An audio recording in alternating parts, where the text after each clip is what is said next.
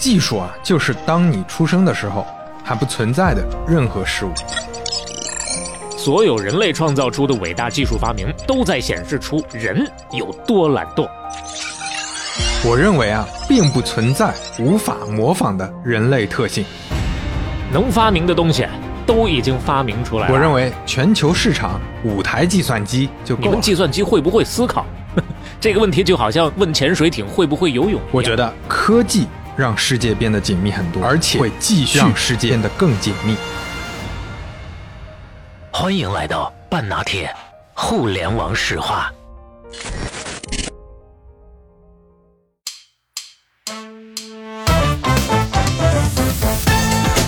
小陈说：“哎，我就几个月毕业了，你等一等，等不了了，等不，马上来，明天就来入职啊！要么要么就没你的机会了。”到要启动的时候，高层说：“我们决定了，哎，悬崖勒马呀也！”不搞了。是小陈说：“你勒个屁的马啊！什么情况啊？”后来发现这个施拉格呀，那就是移植手术失败，他没安好心呐。下一样，啊，这不错，这个可啊爱哥呀，这今天天气不错，挺风和日丽的。哎我们下午没有课，这心情挺好的。我这直接就能 全文背诵。他说，GTA 四要发布了，它的啊预告片儿在这儿，大家快来看。GTA 系列那在所有游戏玩家里那心目里那是神一般的存在啊，谁会犹豫啊？嗯，马上放下手头的工作啊，做手术的这个心脏，哎呦喂，这怪不得前头那人没装好呢，这是。我不装了，哎嗯。这手里拿着鸡毛毯子打小孩的，我不打了啊！这这放下手里这这个那个，放下刀枪剑戟斧钺钩叉，我这点点锤抓，马上点进去看世。界和平就靠它。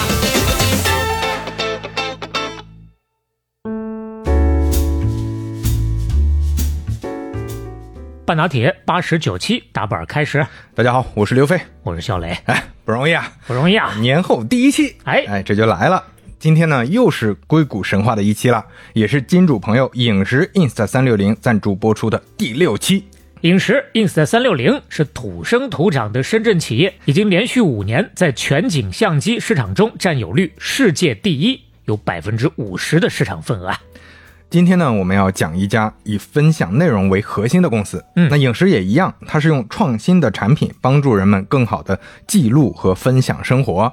比如说，他们旗舰的全景相机能三百六十度全方位拍到需要的场景和内容，嗯，有隐形自拍杆的功能。就像一个跟拍摄影师一样，不管是滑雪、冲浪还是日常的旅游，都很合适。嗯，而且呢，其实能发展出很多创意的玩法。你比如说，《黑客帝国》里头不是有一个子弹时间的那个镜头嘛？哎，当时剧组是放了一百二十台相机环绕了一圈去拍这个基努里维斯，才出来这个效果。因为嗯要拍三百六十度的画面嘛，那这个影视相机一台就够了，相当于一个人他干了一个剧组的活儿。哎，再比如说像猫猫的第一视角，宝宝的第一视角，宝宝可以理解，猫猫。比如说磊磊的第，哎，是用影实的另一款拇指相机 Go 系列拍的，哎。主打的呢就是无感拍摄，嗯。直接带身上，比如说胸前、额头，你不用再举着手机拍了。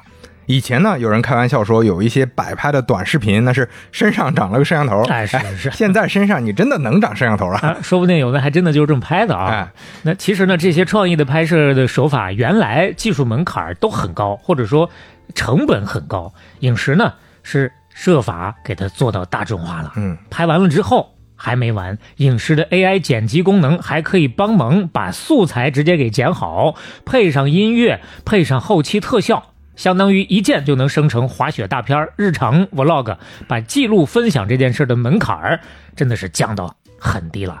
所以呢，在我们今天聊的这家内容平台，以及各种各样的，包括 TikTok 呀、抖音呀、B 站啊、小红书等等，有大量的影视相机拍摄的作品。嗯，光去年一年的播放量就用影视拍的呀，嗯，就有两百多亿次啊。两百多亿次，哎，所以很多人首先了解到影实，可能就是无意当中先刷到了某个爆款的视频，哎，比如说有一个国外的蜜蜂爷爷啊，嘴里咬着全景相机，穿着蜜蜂的衣服，嗯在花田里奔跑，那拍出来那个效果特别有意思，有进击巨人那种即视感了。这个印象非常的深刻啊！哎相信很多朋友应该也都看到过。包括我们之前提到的，还有一个爆款视频，嗯，跟影视飓风合作，把全景相机送上太空，从卫星上拍地球和星空等等啊，是也有很多朋友在我们的那期节目后面留言啊。哎，很喜欢其。实这也是影视跟很多其他的一些硬件科技公司不太一样的地方，它不仅有硬件，还有自己的软件和内容生态。记录和分享这个需求是符合人性的，而且它没有文化壁垒，这是全人类的需求。这种传播带来的机会，也让饮食真正的能够做到鹤立鸡群呐、哎，所以各位听友啊，这是饮食阶段性赞助的最后一期了。划重点，阶段性。如果有哪位朋友体验过影视相机的话，也欢迎在评论区分享一些自己使用的故事。嗯，期待大家的留言。那么，对于刚刚我们提到的全景相机感兴趣的朋友，大家也可以去到影视 ins 三六零的天猫、京东、抖音旗舰店了解一下。可以跟客服留言半拿铁，给大家申请了神秘惊喜。最后再重申一遍，依然是数量有限，大家先到先得。哎，今天我们的故事就这么开始了。嗯，主人公叫小陈儿，哎呀呀，像 上回那个网友叫陈二，啊对吧？他 当时小磊说陈儿，人家是陈儿，让你说成了隔壁王二不曾偷的那个。我说成了陈二，嗯。我还得狡辩说南方朋友一般都叫陈二，哥儿们。结果人家这个正主就出来说了，哎，我确实就叫陈儿，所以今天这位呢也姓陈，所以我们暂时就叫他小陈儿。小陈儿，哎，小陈儿呢，一九七八年出生于中国台湾的台北市，哟，很年轻啊。因为出生在马年，所以名字呢就叫陈世俊，俊是骏马的骏。哦，这么个小陈儿，小陈儿七岁的时候呢，跟爸妈移民到了美国，定居在了伊利诺伊州。嗯，那既然讲硅谷神话故事，大家都知道有一个非常相似的模板套路，就是他从小就喜欢计算机呀、哎，小陈儿呢，六岁的时候就用 Basic 写了一个计算机程序啊，哟，六岁。啊，嗯，那也是家里环境好，因为小磊也说了，八几年他就用上了，用上了什么电脑呢？Apple Two，苹果二代啊。哎呦，这么早期就接触上了，嗯从此喜欢上了编程。他的家境整体上确实也还不错，妈妈呢是会计师，爸爸是一家贸易公司的高管，所以移民的这个机会主要也是靠爸爸。哎，这边有个工作机会，你带着家庭可以过来，嗯所以就到了美国，在伊利诺伊州高中毕业之后，上什么大学呢？芝麻掉到针眼里，那就上伊利诺伊州州立大学呀、这周丽这是什么神鬼？州立大学香槟分校。嗯，啊，UIUC 这个之前我们都提过啊，这个也是我呃之前的什么理想学校、哎梦想之地啊。嗯，还有机会啊！这个生命不息，梦想不止啊！这个 UIUC 这个学校的校友会，那绝对是群星璀璨啊，在硅谷的地位就仅次于斯坦福了。嗯你像集成电路的发明人，我们之前提过杰克基尔比，嗯，他就是 UIUC 毕业的。浏览器的创造者、互联网先驱麦克安德森，嗯也是 UIUC 的，包括跟马斯克后来一直争权的那个 PayPal 的联合创始人列夫琴哎，也是。你看，这都是前面我们说过的人物啊。大家如果印象不深了，回过头去把那几期再听一遍就可以了。哎，所以小陈在 UIUC 那当然也是如鱼得水啊。哎，所以没到毕业，哎，这个时候刚才刚刚提到的 PayPal 联合创始人列夫琴，嗯，是他校友嘛，嗯算是老学长嘛，哟，就给他招了。就认识了，说哎，哦我们这缺人啊，去就就招了。啊，是招了。还是招了，啊你来吧，来吧。小陈说：“哎，我就几个月毕业了，你等一等，嗯等不了了，等不，马上来，明天就来入职啊，要么要么就没你的机会了。你个毕业证啊，没有什么用。我跟你说，”小陈一看，哎呀，这怎么办呢？那个时候确实，我们前面也提到啊，很多人就是休学去创业的，嗯休学去做。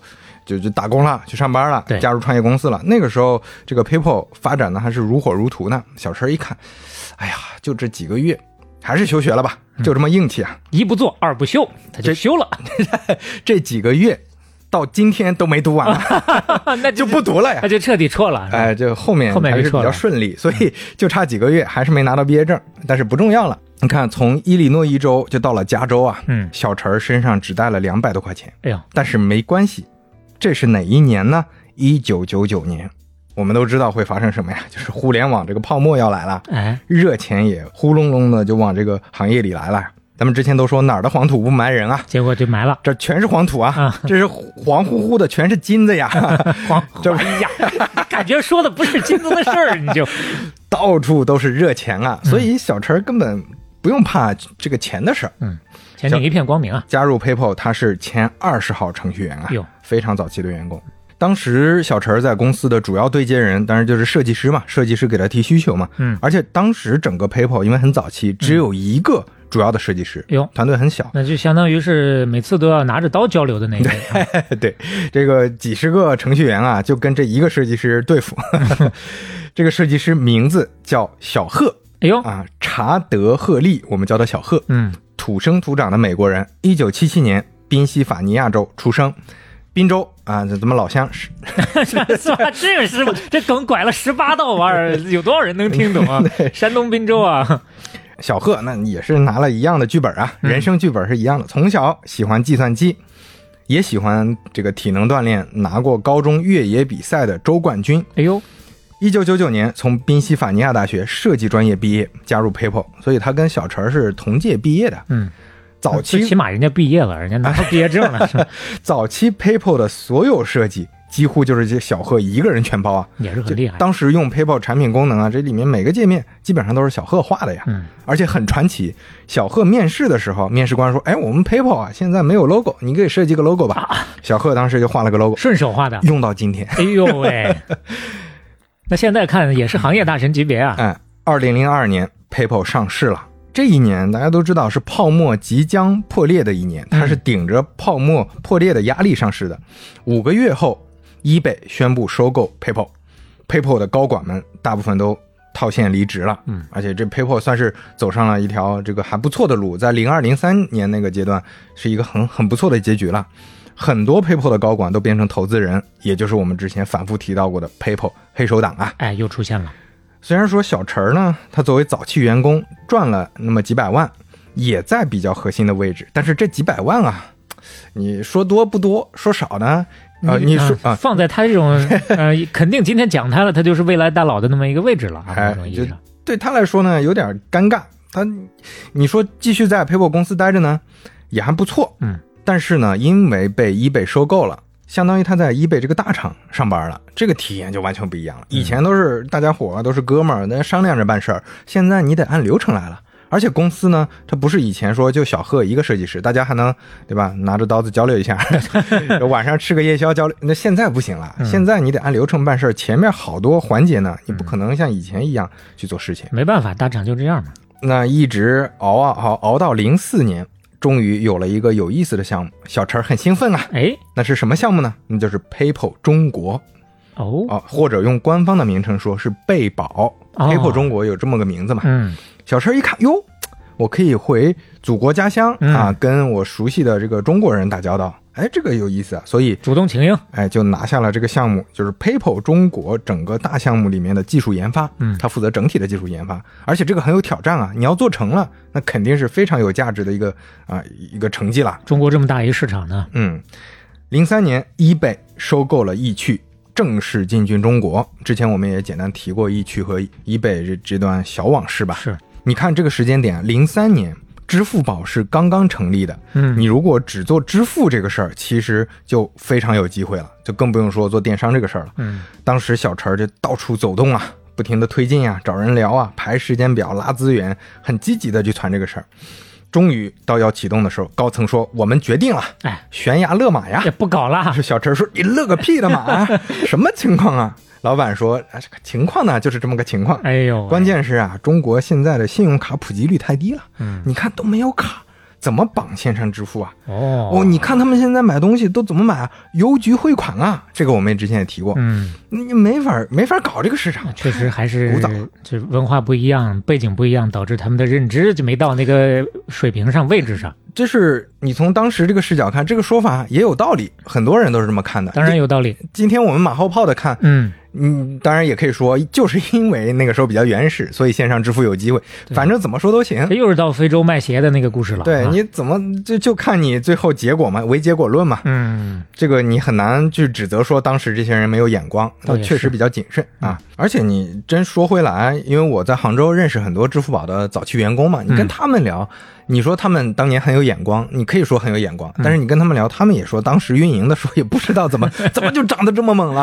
啊完全没想到啊。嗯所以这个事儿呢，哎呀，就就都想不到啊。那小陈呢，当时他是奔着自己一定要把这个项目落实，所以就跟领导们扯皮嘛。嗯，大家意见也不一致，小陈一怒之下，我我不干了哎，我去欧洲旅行，啊！我我去休息。散散心。回来之后，公司宣布贝宝项目正式落地启动。嗯，哎，这个很不容易啊。那你说他在那儿努力了半天，人家不干，完了就就出去逛了一圈又行了，你这事儿你对，就就得等领导转过这个弯儿来嘛。嗯，但这个弯儿啊，这也只是九九八十一难的第一关啊。哎呦，小陈儿那个时候很年轻啊，他只有二十五岁啊，嗯他要管四十多个人的大团队啊，很多人年纪也比他大，压力非常大。项目也由于各种原因吧，包括公司内部的协调问题啊、市场判断的问题啊，还有包括水土不服的问题，嗯，在中国监管的问题等等，易贝在二零零六年宣布正式退出了中国，所以这个项目也不是那么顺利。是，那小陈儿那项目做的不顺利，那就感觉难受啊！哎呀，这个这个在大公司是真不舒服啊！就虽然这个项目看起来好，嗯做的也不开心，生不开胎呀、所以零四年底 这个项目启动没多久，就在看机会了，啊啊！确实是在想走了。为什么这个项目不行了？就是因为领头羊不行啊！零五年，小陈儿的 PayPal 老同事有一个老同事跟他说：“哎，有个哈佛毕业的。”叫什么什么扎里波特，什么扎希德勒，什么扎什么哈利波特，扎什么哥们儿啊？这个哥们儿做了一个产品叫 Facebook，哎哎，你去瞅一瞅。小陈呢就到了 Facebook，到了办公室去面试。面试他的是谁呢？就是扎克伯格和肖恩·帕克呀，哎呀，那很早期啊。非常早的。肖恩·帕克我们之前也提过，他是扎克伯格的贵人，早期非常核心的一个，算是创始人级别的这么一个人物嘛。嗯嗯，没听过的可以到八十五期聊扎克伯格的那一期听他们的故事。嗯，但是也是起了很很重要的早期作用的。小陈儿觉得 Facebook 很牛逼啊，它确实这个方向啊很好嘛，是互联网产品生态的未来方向。但是呢，这个团队感觉质量不行啊，他们写的代码怎么这么差呢？嚯他技术出身嘛。一方面呢，他觉得对方团队一般；嗯另一方面呢，小陈儿这个时候他自己是前面说了几百万嘛，他也没有太大的物质压力。嗯他觉得给别人打工，那打工不如自己来嘛。是啊，所以想的还是自己攒个事儿。这个时候，芝麻掉到针眼里，小陈儿在迷茫的时候碰到了他的老同事，前面我们特地提到的小贺。嗯小贺走的比他还早，哦 一贝买了之后没多久就走了。小贺说：“哎，咱们兄弟伙儿啊，一块儿搞点事儿呗。嗯，”嗯，小陈说：“搞搞搞搞，搞啥呢？搞什么呢？他们发现啊，这个硅谷，当时咱们前面也提到什么嬉皮士文化这些吧，聚会很多。但是呢，聚会上当时拍到了很多好玩的视频，拍下来，哎呀，我这这么好的宝贝没有地方分享啊，哦，或者说分享很麻烦。嗯你你要么录像带，要么用电脑，但是电脑当时也是个比较小众的，你可能还得传到一些比较原始的论坛上去。那论坛这个容量又不一定充足啊，你就非常麻烦。或者你自己打服务器自己传，传完之后别人也不知道去哪儿看，反正就是特别麻烦。没有这个生态啊，也有一些网站呢，它是可以上传的，但是审核也要一个多星期，反正就贼麻烦一个。多星期，就他不把这个当成一个很核心的这么一个呃功能来做的，没有人在乎这个东西。而且在这个节点呢，手机其实开始普及了。虽然不是说智能机吧，就是零四零五年这个时候，但是 iPhone 也快出了。那个时候的功能机也都能拍照片了，有很多有意思的一些视频都可以快速的啊，就是很低成本的拍到了。嗯，但流量又很贵，也没法顺手就发出去，对，还需要找别的帮方法。那个时候就没什么视频网站，所以他们一看，哎，做个视频网站好像有点意思啊。嗯，没有经历过那个年代的朋友可能会觉得啊，今今天你你拍个视频，不是到处都有可以传的地方吗？是啊传朋友圈，嗯传这个网站、那个网站、这个 APP 那个，当年确实没有。就还是那句话，今天司空见惯，当年石破惊天啊。对，恰恰说明他们有眼光。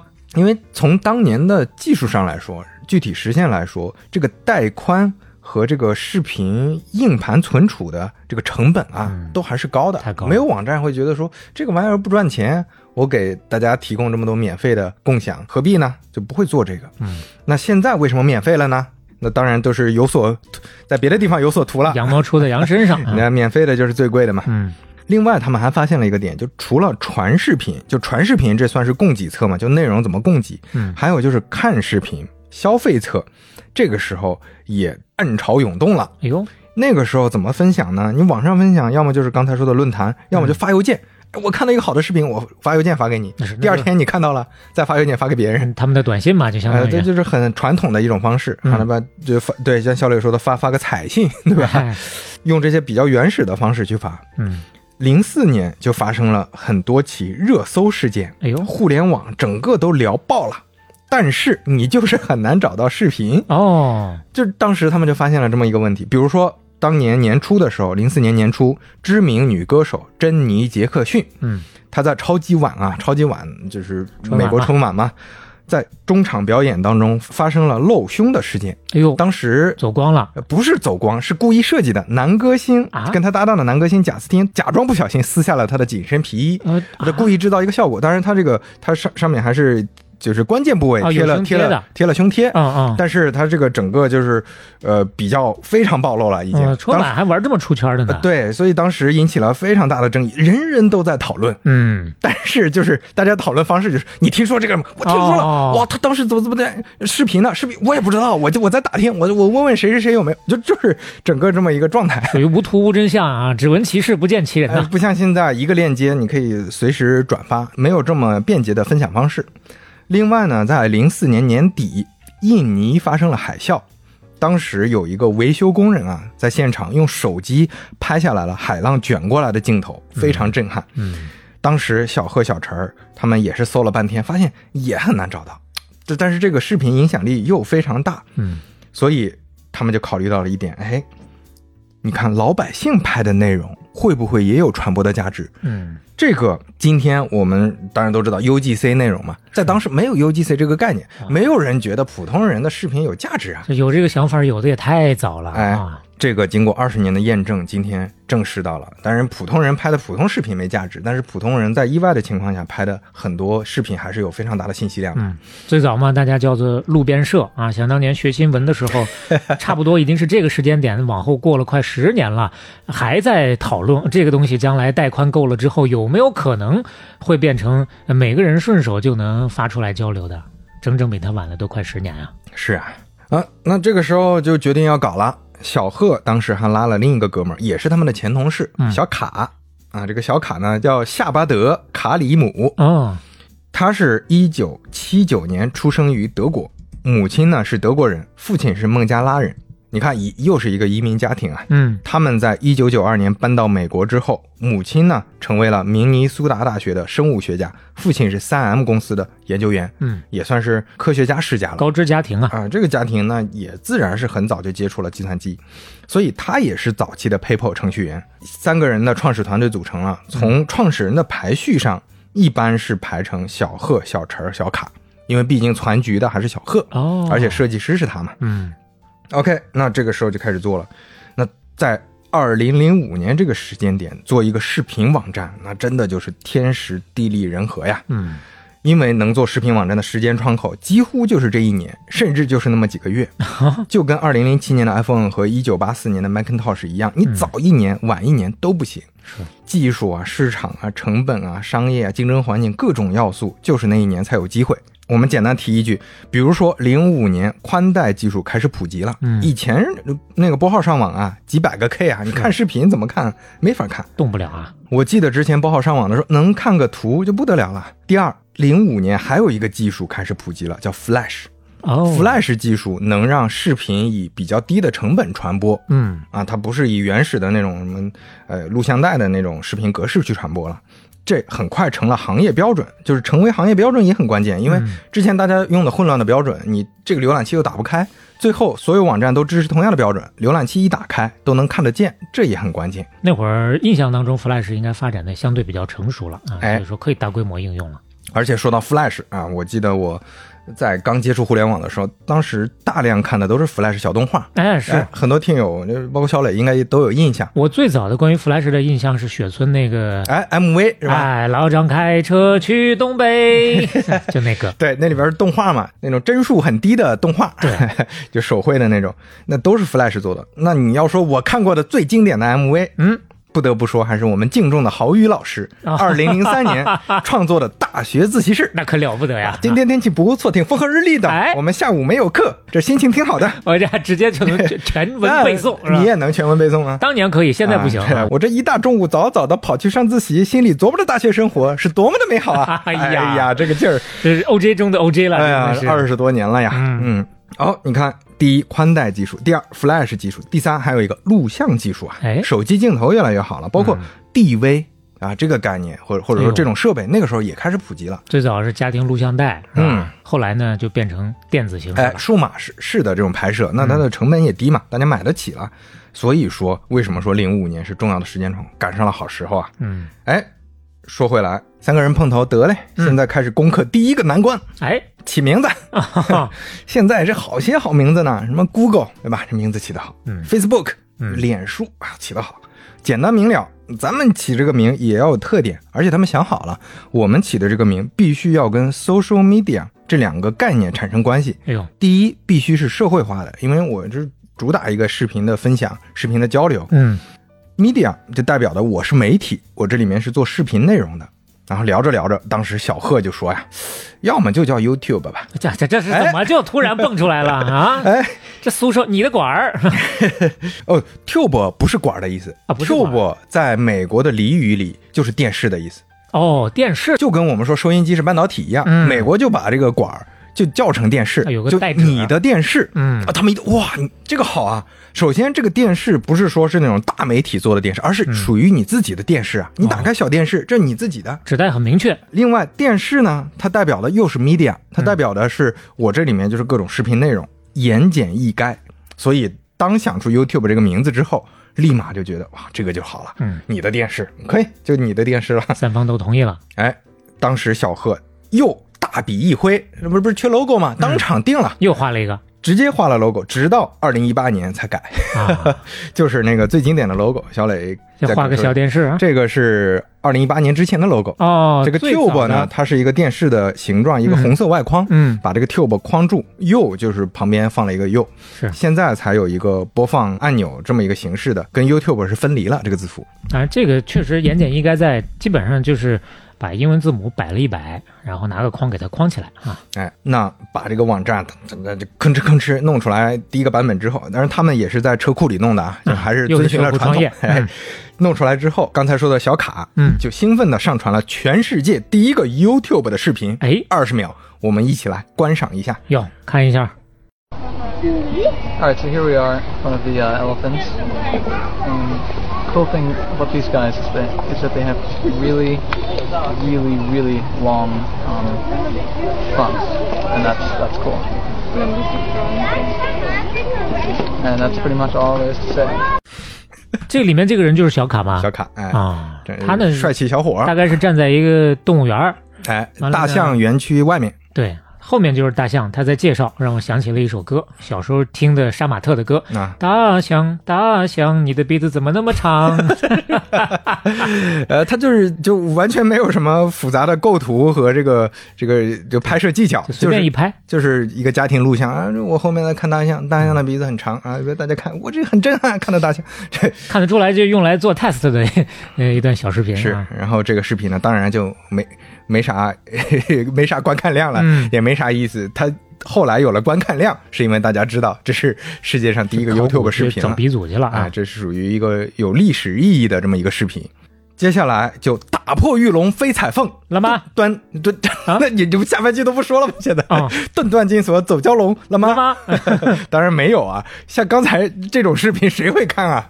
一开始就很困难，嗯他们就得想怎么能启动呢？但是没有用户啊。来，我们也找定位，嗯，视频本身它不是一个好的定位，它不是场景啊，就是我我跟你说啊，你现在我有个视频网站，你来传视频，我为啥要传啊？哎，我没有东西啊。所以他们就找了一个定位，约会交友。哦我们要做一个 Facebook，一个视频版的 Facebook。嗨，嗯，呃，男方嘉宾请上传你的 VCR，、嗯女方嘉宾请上传你的 VCR。哦，想得很美，谁会传 VCR 啊？太复杂了啊。就凭啥传啊？所以他们想，哎呀，现在这个女用户不好找，所以你只要是女性用户，你来传 VCR，我一个给你二十美元。要要这就二十美元，哎这么贵？啊、还是不行，还是没人来传，嗯大家理解不了这个，我为啥要来传这个东西啊？本来是想用那个酒吧思维是吧？嗯女性免费进，是啊，这不太行，你靠视频的这个社交，社交不起来的。嗯然后呢，他们就看，哎，那个时候流行视频 casting，视频 casting，用今天的话说就是 vlog。怎么做 vlog 呢？就是让很多博客主，因为那个时候博客已经是一个流行文化了，是 vlog 啊，哎，有很多有影响力的博客主，那你这些博客主，你图文这么火了，你能不能拍点视频？你拍点生活片段、来推动一下啊？我们这个网效果也不太好，嗯啊你这些博客主也理解不了，我这图文好好的，为啥要搞视频？嗯，它的制作过程还是有点壁垒。又去找切入点，哎，又找到主意，想到主意，找到 eBay 的商家，说你这个商家啊，你想展示商品，你可以拍视频啊，哦你哦，不光用图文介绍啊，嗯，也不想拍。那个时候还是觉得，当然今天我们看到有一些需要拍啊，那确实大部分商品看个图文介绍也够了，嗯就也没必要看的那么具体，看视频。甚至有的视频呢，也就是拿图片拼起来的。哎，是啊嗯，慢慢慢慢，他们就放弃社交了，就是我这还是专注做视频吧。嗯，发现最重要的是什么呢？还是对内容本身的分享和传播。嗯就是我把这个分享传播路径打好，具体什么内容我不管，但是它很快的就能自发的火起来了。啊，让大家能方便的顺手转出去。哎，呃，早期的 YouTube 看起来很简单，只有三个核心的功能，那就是上传、观看和分享。但是这三个功能快速的就形成了所谓的增长飞轮呐、嗯，YouTube 在很早期分享的过程中就做了可以转载的功能。哎，这个转载什么意思呢？就是你可以直接嵌到别的网站上，不是说要跳转观看，当时就能看。哦，不用播放了。哎，不用登录，直接点击就能播放。当时有人就评价你这属于属于自杀式的呀，你这个带宽在你这儿，嗯对吧？这个存储在你这儿，然后最后呃给别人做了给人家做移，加对吧？就包括说今天为什么不同公司的 APP，尤其内容平台之间内容不能互通，对吧？你抖音视频不可能在别的平台上看啊。这个鸿沟还是很强的，都是类似的道理，因为大家都想守住自己的这个边界的。最起码把流量引到我自己这儿啊，但是 YouTube 当时不怕，那但是说实话也不是因为不怕，是因为没没办办法。就我是需现在需要一个传播的过程，所以哎，横竖都是死，咱们刺激一点啊，就是可以直接切入，可以直接转载，嗯，在任何网站上你都可以看 YouTube 的视频。要是马后炮的说呢，这逻辑也有一定的道理，就相当于呃最起码内容生产者啊可以把它当个网盘用了啊，大家找不着应该往哪传的时候，第一时间能够想到往 YouTube 上来传了。哎，YouTube 在前期创业的时候也确实是挺不容易的，他们从车库里搬出来，人太多了嘛。办公室都是借的办公室，当时 LinkedIn 刚刚搬走，有一个啊办公室说，嗯那一块儿用吧，大家都是兄弟单位。都都是 对，那是钱老板。哎，那个钱也是凑出来的啊，所以刚开始是挺不容易的。那是服务器成本其实挺高的，到零五年底，公司已经四十多台服务器了，小陈儿全靠自己信用卡呀，都刷爆了。哎呦，这几百万就这么花出去的，幸亏啊，后来天使投资人红杉资本哎呦啊给了一些，开始招得起人了。嗯，为啥红杉资本愿意给钱呢？这个时候数字终于开始好看了，他们终于熬到头了。啊，零五年年中的时候，他们还大眼瞪小眼呢，三个人啊，这不知道怎么办，嗯，产生自我怀疑，一天一个主意啊，今天找找一贝，明天找找这个那个的。那个时候每天只有六十个人注册，每天的日观看是三万。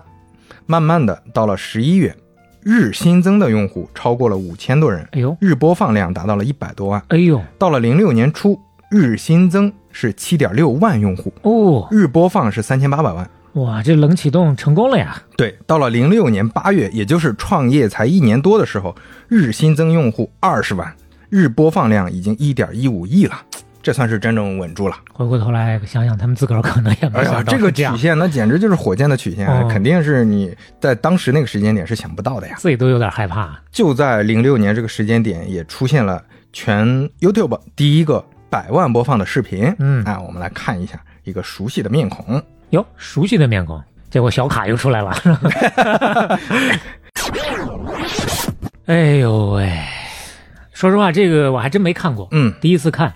这个人是认识的啊，主角是谁呢？小罗呀，哎罗纳尔迪尼奥啊，是那当年也是风头无两的顶级球星。在我们那个年纪，高中、大学的时候，那绝对是最顶级的球星之一啊。嗯，那这个视频的内容是啥呢？最开始我以为哦是小罗穿靴，有人给他拿了一双 Nike 的靴子哎哈、穿上之后呢，其实重点在后面开始炫技了，颠球，然后呢冲着门踢，他不是射门，是每一脚都踢到了门框，然后弹回来，哎，就是上面那个横梁的中间位置，嗯，踢的可准了。并且全程无 cut，一镜到底。哎它是一个长镜头。另外呢，你看他特地用了当时 YouTube，因为都是生活化的视频嘛，嗯让大家误会以为这就是一个随便拍的视频。哎，啊，就是它镜头还有点晃动，是一个非常长的镜头，结果拍下来你才知道是 Nike 的广告啊！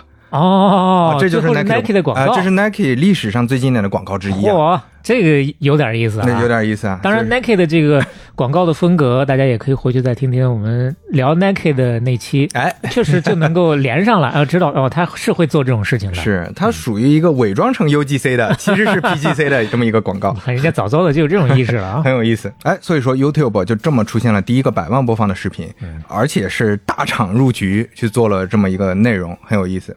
哎呀，你说咱啥时候有一个啊，百万播放的播客 节目？哎会有的，面包、牛奶都会有的。哎，说到这儿呢，也稍微提一嘴，在早期快速增长的时候啊，YouTube 也不是啊所谓的加引号的那么干净，因为它跟 B 站早期一样，也面临盗版的问题。哎啊，就是搬所谓搬运的问题吧，就是你都不说是剪辑拼接。大量的内容啊，都是当时直接照搬啊，嗯，因为美国广播电视发展的很呃繁荣嘛，所以很多人都是直接切了一些片段，稍微剪吧剪吧，啪放到这儿就火了。这就跟早期国内其实优酷、土豆很多也都是这种盗版内容一样，电影、电视剧、综艺、地方台各种节目、网络作品。内容生产跟不上的时候，确实就容易出现这种问题。，对，而且我觉得这个可能也存在一个价值观的变化和迭代。因为我我回想了一下，你想想早年我们用优酷的时候，嗯我们只是觉得这个人是上传的，我们不会要求这个人上传的必须是自己的东西。呃，啊，对，这是一个时代的局限、啊。多少还是有点早期的网盘思维了。哎，对，嗯就就大家只是帮忙把这个东西搬过来。嗯你像那个，包括到现在 B 站还叫 UP 主呢，哎还叫上传的人，对吧？他不是叫创作者。这涉及到早期确实没有太多的利益，哎所以可能就不太涉及，大家想不太到这个而且大家默认就是我只是搬运，这个是合理的。但是现在可能就是所谓进步了吧？嗯那你得尊重人家的版权，这也是一个时代有一个时代的要求嘛。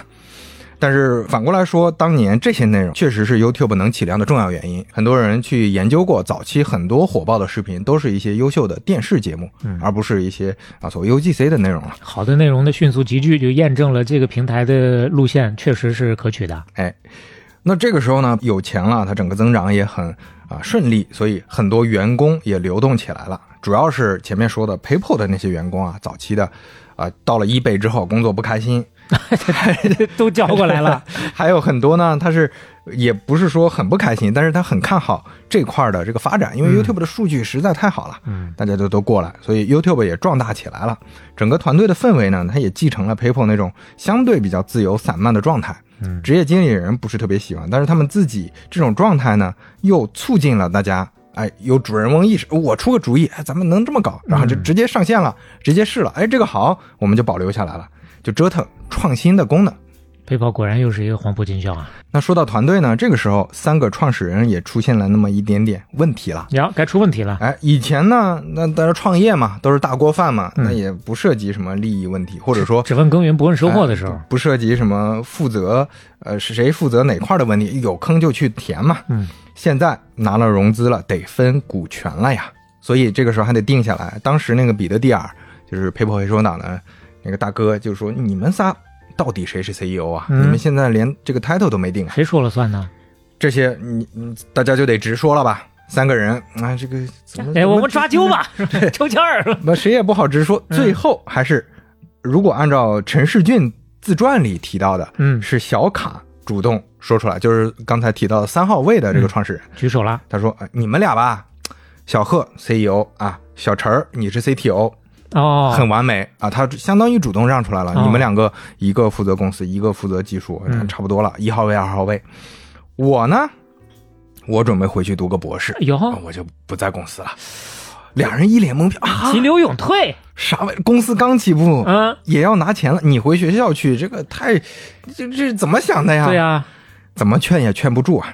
当然，一方面他是有点高风亮节啊，退出了谁是老板的这个竞争，嗯，但另外一方面呢，小挑子了，小卡也要求保留他的股份，所以这个时候哦。这两另外两个人就有点不高兴了。那你走了。活儿不干了，本来的活儿你干的就不多，嗯 本来其实他负责的那一块呢，确实从公开的信息看没有小陈和小贺多，嗯，但是你你说完全保留股份，后面什么都不干，你还作为创始人保留着，大家也觉得不是那么合适。嗯，那不合适，行啊，那就那就让我干 CEO 吧，是吧？谁知道他咋想？反正小卡就走了，嗯小卡走了之后呢，当然这个关系就开始，嗯，可以理解嘛，就有点恶化了。有嫌隙了，后来董事会呢，从董事会的视角，当然我不可能给你小卡很高的股份嘛，嗯就这个人现在又不在了，那为什么跟你们是一样的位置？哪怕小卡也找律师来打官司，但是最后定下来的这个股权划分呢是 CEO 小贺，嗯，他有百分之十九的股份，哎，CTO 小陈儿有百分之十七，这俩人差别不是特别多，都是百分之二十左右，小卡百分之四啊，就是相当于给他比较少的了。嗯后来这个 YouTube 被收购之后啊，他们套现算下来，小贺、小陈儿他们分了大概有三亿多，嗯。啊、小卡呢就分了六千多万，六千多万。嗯，也还可以吧，啊，嗯，那这块儿就不展开说了，也算是一段曲折的故事了。嗯。那我们看一下他们当年的合影，他拍的还挺有艺术感哎，还是个俯拍的啊。那，很有意思啊，这三个人这个整个状态有点那个电影剧照的意思啊，应该是设计过的。你看每个人手里应该都拿了一个电子，呃，两个人手里都拿了不同的拍摄设备，嗯。一个 DV，一个数码相机啊。哎，你从这个合影来看，这还是我我感觉挺像一个硅谷公司的那种那种配置，就是三个不同的、呃种族的人。你看，明显那个小卡还是那个有点像孟加拉人或者说印度人。嗯，小贺呢，他是标准的白人嘛，嗯他长得还挺帅气的，脸比较长，鼻土生子大。土长的美国人嘛。对，陈陈世俊呢就很像是一个呃中国南方人，嗯啊，就是这三个人的气质放在一块儿，哎，这个就又挺硅谷精神的，我感觉啊。有点意思。哎，接下来就真的要打破玉龙飞彩凤，顿断金锁走蛟龙这回没有了吧哎，？这回嘿 就真的是一发不可收拾了。哎，这个时候啊，多个巨头都来谈收购了，说你们这个要想做大、做大、做强，啊哎，那我们一起来合作。然后他们本身呢也有意出售，那到底卖给谁呢？嗯，咱们缓一缓，中间稍微聊两句饮食。哎，哎，就跟前面说的，有很多 YouTuber 啊，这些创作者为什么能制作视频呢？嗯，还是因为零七年左右，手机、相机、电脑、互联网这些都普及了，硬件设施还是基础啊。嗯，那这些 YouTuber 有了新的设备，他就会做新的花样，比如说影视 Insta 三六零的全景相机，他们有了之后，也玩出了很多，甚至包括影视官方自己都想象不到的花样啊。那真的是充满想象力，把影视的全景拍摄的特色发挥到了极致。哎，这时候就得举个例子了。来举很多例子啊比如说。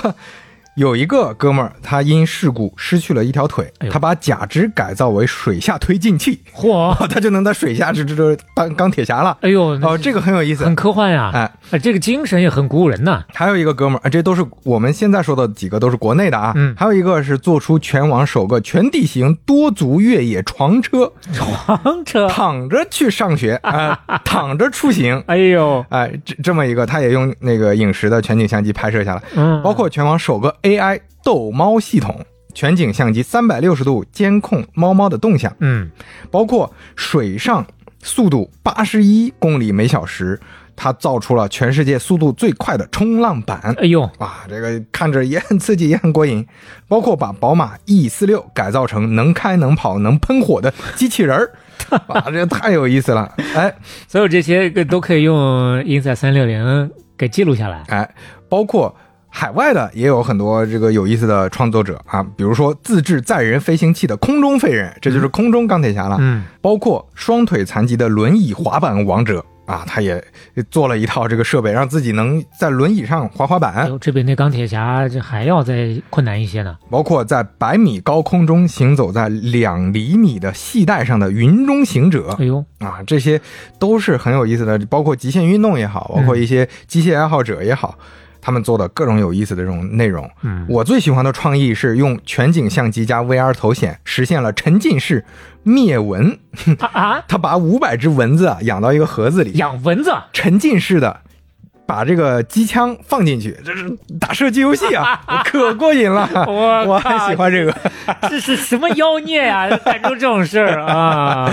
呃，哇，这些我们都会放到 show notes 里，大家可以去体验一下。包括你，能感受一下这全景相机拍出来的这种东西是哦，真的是哎你平常光靠想象，可能你就想象不到它会是一个什么样的一个这呈现出来的效果。是，包括今年啊，Vision Pro 也开始发货了、嗯。V r 的内容呢也会越来越多，我们也期待有更多有意思的创意出现。哎啊，那那这两天这刘飞也在亲测了 啊啊，，今天我们的稿子其中有那么一百个字儿吧，啊那就是在 Vision Pro 里写的呀。哎呦大家这你仔细品啊，你听一听这个赛博味儿。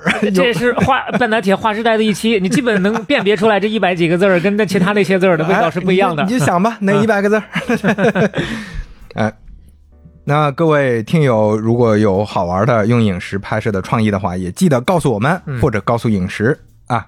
那我们说回来，二零零六年，多家公司都来找 YouTube 谈了，嗯，而且芝麻掉到针眼里，他们谈判的地方都选了同一个地方啊，那就是目前硅谷的第一真神黄仁勋最喜欢的丹尼餐厅啊。哟，他们都在这个丹尼餐，因为是知名连锁店嘛，还哦，啊，就在这谈判，是这是对啊，跟黄仁勋没关系。哦哦 但是第一个跟他们谈的人跟黄仁勋和陈世俊多少有点关系，因为他也是台湾人啊，哟，来自中国台湾的杨致远，雅虎、哦，雅虎要先想收，要收这个陈世俊，那咱老乡老乡。嗯，老乡，这个 这是照顾一下啊，这个 人家说的也不是这个山东话呀，这是哎，呃，说到这儿呢，其实你看啊，中国台湾地区出生的呃杨致远、陈世俊、李开复、黄仁勋啊，这个在硅谷神话里出镜率很高啊，是还是挺了不起的。嗯，第二个来聊的是谁呢？是埃里克施密特，哎带着 Google 就 Google 的团队来了。嗯啊，聊的时候，陈世俊就觉得，哎呀，挺投机的。而且比那个雅虎那边更投机，因为嗯施密特他很有人格魅力，但是投公司最好还是抱着一个投资的角度。哎，你要是纯投机的话，这给点儿都没意思。哎 哎呦，这个行吧？哎，我们之前在那个人工智能那个系列里提到过，Google 收购公司呢，它有一手，它收购，包括在讲 Google 的时候也提到过，它收购是尊重对方的很多想法，而且会认真聊业务、聊产品，而不是说只是我投个机，对吧？所以被收购的公司体验都很好。哎小陈儿、小贺后来第二天就见了拉里·佩奇，觉得哇，这个老板好啊。嗯因为我们之前提过，拉里·佩奇他是典型的极客呀，嗯他自己研究各种超前的技术。我们在七十期的时候聊过，为什么后来成立 Alphabet，嗯是因为他想拿出很多精力来做更前沿的这些技术嘛，他自己是有这个心的。所以小陈儿觉得，哎，他们这个文化很好，他们很尊重工程师，确实不像之前某个厂就不尊重工程师。哎呀，又在吐槽。而且小陈儿还在自传里面啊，他特地提到一个事儿很有意思，说 Google 的 PR 副总裁施拉格，在他们去了 Google 工作之后，没事儿就来跟他们来我喝杯茶，喝杯咖啡，哦，来聊聊什么战略方向啊，最近做了什么功能啊，怎么考虑的啊，接下来做什么呀？校内还用这么多心思啊？事无巨细啊，都记下来。嗯哎，小陈儿本来没当回事儿，后来发现这个施拉格呀，那就是移植手术失败，他没安好心呐。下一样，啊，这不错，这个可啊爱，哥呀，这 这是我们一位听友提供的。嗯，啊，我是做了一点小微小的调整，挺好。这没安好心啊。嗯，转头这个施拉格就跳槽去了 Facebook 呀，哦他其实带着这这机密去的呀，是窃密来了。这就让小陈对 Facebook 对这个施拉格都印象大打折扣啊，就觉得你看人 Google 啊，你这个太不体面了，是啊，拿人家的商业机密。那说回来，零六年 Google 宣布正式用十六点五亿美金收购只有六十七个人的 YouTube，零六年，哎，他零五年成立的呀。所以说，就这也是硅谷历史上很少见的一件事。我们前面提到的公司，往往都是自己做大做强，有少部分被收购，但也是做了很多年之后了。嗯，YouTube 是快速增长，一年火箭上升之后，突然就被收购了。哎呦，这确实这个收购谈的也很快啊。哎，就像前面说的那个三亿和六千多万，基本上就是收购的时候他们能套现的这个部分。嗯那你要这么看，才搞了一年多哎，就能拿三个亿，哎，其实也很厉害了。是。那呃，对对，当然这个就两说嘛。你对乔布斯来说，他看不上这个大瓜俩俩枣的，他觉得这个这个东西自己能做大，赚的更多。呃，当然想法不太一样。但是说回来，Google 对 YouTube 团队的价值是真的有那种啊一加一大于二的效果了。嗯，他继续负责 YouTube，并且把 YouTube 做大做强。你像我们之前也反复提过，在国内的很多收购案啊，其实你很难见到那种能在大厂独立存活下来的这种。啊，被收购的团队，嗯，我们接下来就说一说 Google 对 YouTube 到底有哪些正向影响？为什么 YouTube 后来能做的就在火箭的基础上继续火箭喷发？嗯，在说这个之前，我们提一嘴，就是在收购 YouTube 之后，其实小卡的态度一直不是很好，他觉得他很不喜欢。啊，那不，当然不是，你这个把人想的这都是关于钱的事儿。小卡是觉得你把我这个当年这个理想主义的东西给那个，那他人都不在了，他也没什么发言权了呀。呃，当时小卡因为发现 YouTube 强制要登录 Google 账号，嗯。他觉得这个是有点违背他早先创业的那些想法，嗯。所以他一怒之下删了自己所有的 YouTube 视频，除了刚才看到的那个动物园的那个视频，因为那是历史上第一个嘛，啊有纪念意义啊，算是也是一个呃，行为就艺术。嗯坊坊坊对坊间的一个大家会津津乐道的一个事儿吧，嗯。就是啊看到自己早年的产品被就怎么样了，就是呃作为创始人怎么做了什么事情啊，就是一个小的桥段吧。嗯嗯嗯，呃总归没有两个人的想法是完全一样的嘛。哎那 Google 对 YouTube 的影响呢？这儿呢，我参考了一个公众号叫“漂浮的兔子洞”里面 J 的老师他做的分享，他说了几点，我内心里非常认可，我觉得很有洞察。结合我自己的观察，我整理了一下，大概是这么几个点。第一，就是他首先要解决 YouTube 生育的问题。什么生育呢？是男的还是哎，女的？就是哎，就是三胎还是什么、什么玩意儿？生育，就这个时候它名声不好，因为 YouTube 就像我们之前提到有那种音乐网站全是盗版，包括百度 MP 3这种网站，啊你如果不解决版权问题，你做不下去了做不下去的。嗯，所以这个时候要重点解决版权问题，包括它的版权还不不是像前面说的你直接挪用内容，大量的都是随意用，比如说 BGM。啊，啊，你你用了人家的版权图片，嗯你用了人家的肖像权或者版权等等。那在 Google 的支持下，YouTube 就逐步开始合规了。它推出了一个非常牛逼的系统，到现在很多内容平台都在模仿，叫 Content ID，嗯，内容 ID，也就是内容识别系统，有点像论文查重，别人传过的，当你有新的内容出来，立马就能验证出来啊，这个非常高效。呃，你也可以认为它就是内容指纹，嗯它是有唯一性的。嗯，效率就确实要高很多。另外呢，你看他们的处理就很得当，就如果你是版权所有方，你既可以要求其他人就用你的东西直接下架，同时你也可以要求大家一起分成啊，哦，有钱一起赚啊。嗯，那我平台有非常完善的这个有钱一起赚的分成体系，这个就很健康啊。是，根据二零一七年有一个统计，百分之九十八的版权问题得到了解决，并且版权所有者也能分成三十亿美金一年里哎呦，啊，确实是实现了有钱一起赚。这对于整个体系还有一个正向的推动作用。哎，第二个点就是要高质量的内容。过去的内容呢，要么就是直接照搬别家的，要么就是一些各种零散的、没什么意义的。说这个大象鼻子很长，这 UGC 的，这小卡人家就留了这一个，还得让你再吐槽。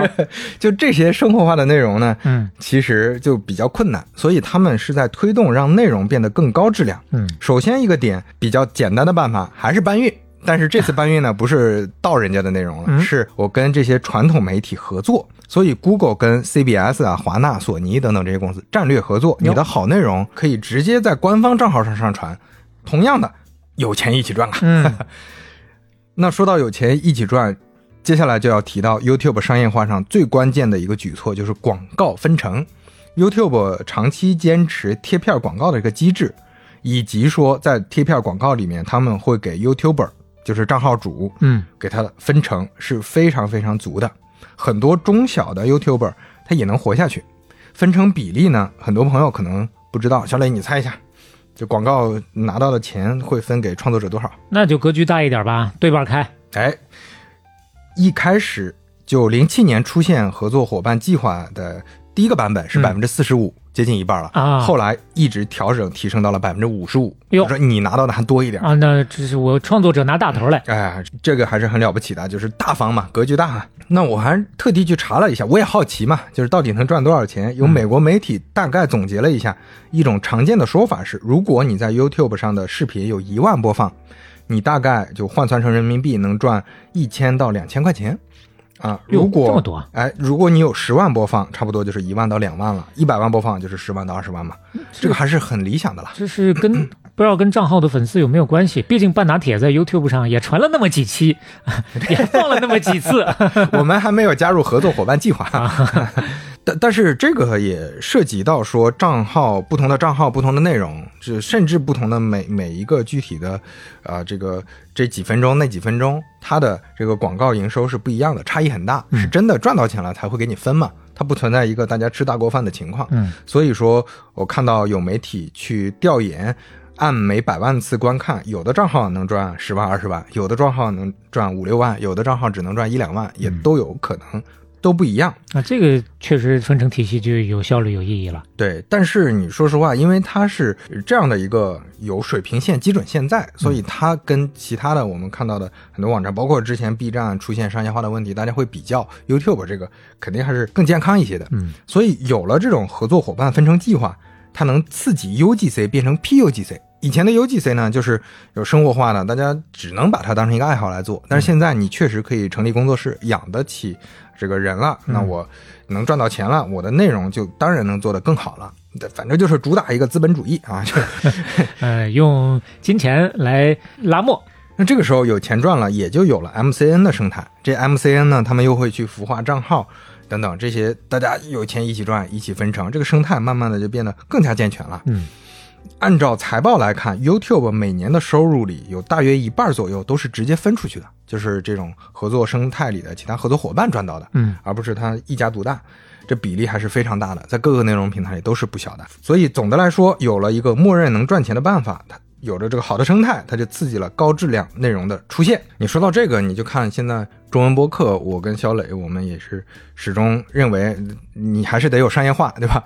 高质量的内容和有收入的团队，嗯这还是相辅相成的，是对吧？这个为爱发电还是长久不了的。那具体到底是什么样的合作，它有不同的载体的形式，不一定呃贴片广告适合播客。那我们就在探索一些这种冠名植入的这种方式，对吧？那这儿我们就不展开说了。一切都还 to be continue 啊。那刚才还说了两点，第一点解决了版权问题，第二点让内容更高质量了，还有第三点，他们还设计了一套很特殊的广告机制，就是从 to C 这一侧，他广告们展示吗？哎展示上的机制是不一样，他们做了商业化和产品体验的平衡，嗯他们这个功能呢叫 True View，就是真正看了这么一个名字哇，什么意思呢？解释一下。还能衡量？哎，如果海外的朋友啊，大家用过 YouTube 的时候，知道有一个跳过广告的设计，就所有广告五秒钟后都可以跳过跳。你也可以不跳，不跳的话，差不多就看三十秒的全部广告。嗯，这个有互动的广告，它就是一个非常好的创新。它厉害的地方在于，用户就有反馈了。嗯我愿意看完的，就代表我喜欢这个广告嘛。是这那这这个内容质量就高啊，就多推荐啊。用户看完了，也说明什么呢？说明广告达到效果了呀。嗯，而且很关键的是，YouTube 的机制是有效观看才算钱的，前五秒观看，这个我广告主我不收你钱。送你的。送你的哦你你三十秒到底看多少？你的完播率，最后我给你计算出来一个价格，我给你收钱。这真有信心呐哈！然后这个就是三赢了呀！嗯你想象一下，用户体验也好了，我可以跳过嘛？就我所有的广告，我就是手勤一点，我就每个都跳过也行。烦也烦在你任何一个中间随时都有可能往外跳啊，它不是说光开头完事儿了，这中间就不会有了。对，但这个广告就比我们之之前在爱优腾上那种，就是动不动三四十秒你也没法跳，要好很多。充 VIP 啊，就对得。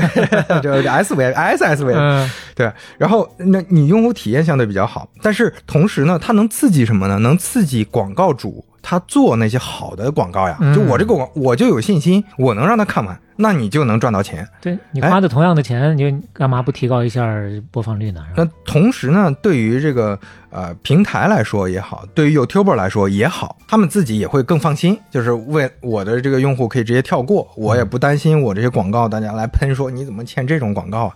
所以整体它还是相对大家都接受程度比较高，而且最后结算的效率也比较高的一种方式。嗯啊，这个 TrueView 后来也有很多平台也在仿照学习。嗯另外呢，YouTube 还在一个方面做得很细致，那就是个性化广告系统发展的一个必然路径，全方位数字化打通用户场景矩阵。哇，这个是废话，黑话了，这个是废话，嗯，这一点真实含义都没有。其实人家真正做的都是实打实的一些具体的功能，比如说你要投放，你可以清晰的看到各种具体用户的画像，你可以选择不同的用户投放，嗯，那心里有底了。另外呢，你可以看到各种透明的价格。广告主和内容创作者，他们都能清晰可见这些价格。那后来，其实你包括那个国内的抖音这些平台，其实跟 YouTube 的这些广告机制都是很像的。你能清晰的看到报价呀，大家能快速的去协商价格，能直接下单，能直接操作。嗯，包括广告的追踪也很细，你可以追踪召回的情况呀，撒下去到底怎么样啊？包括它甚至可以追踪知名度。啊，包括美誉度这些，我最后不只看一个曝光量，我还看曝光之后产生的这些后续的效果等等。你当然说到现在啊，你比如说相关的从业的朋友觉得这依然是那句话，觉得系统平常很完善了。但这是最近这几年这大的平台起来之后技术加持的。你要知道，那 YouTube。其实落地的还是相对全球来说都非常早的，哎，所以说 Google 这个体系和 Facebook 这个体系在广告系统上，他们钻研的这些呃细节迭代，呃，在今天能让商业化的效率变得这么高，功不可没啊。那以上就是大概是 Google 收购之后做的一些核心的举措，接下来那 YouTube 更是一飞冲天啦。零六年开始，YouTube 已经成为全民级别的产品了。我们刚才说了，它增长非常快。再重申一下，这是它。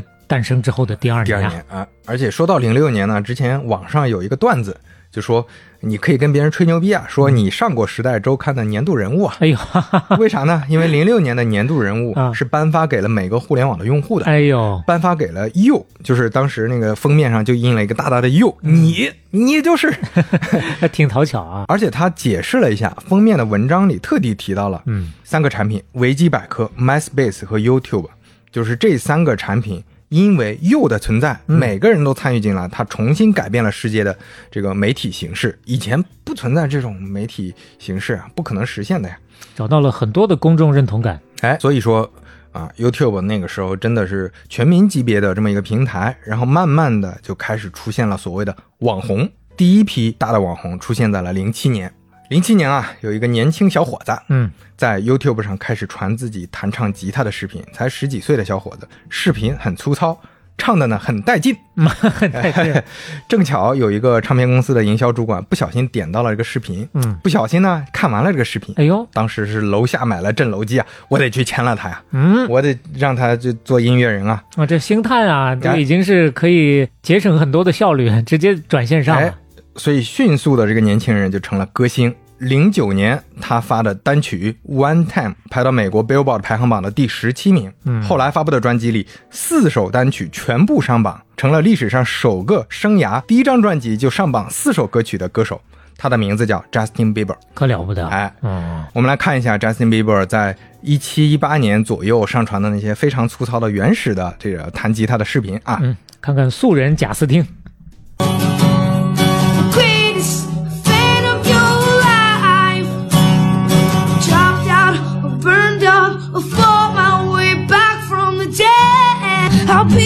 Captivated or hang from your lips instead of the gallows of a heartbreak that hang from above.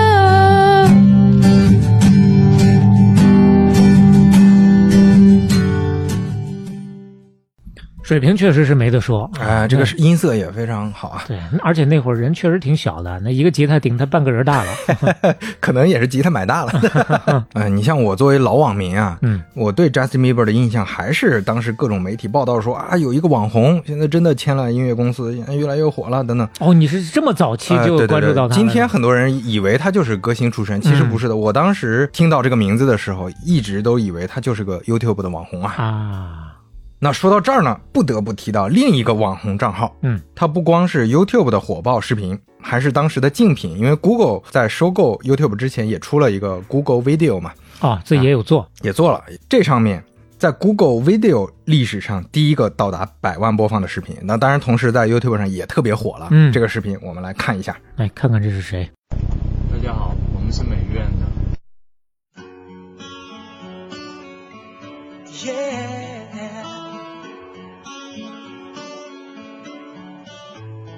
You are my fire, the one desire.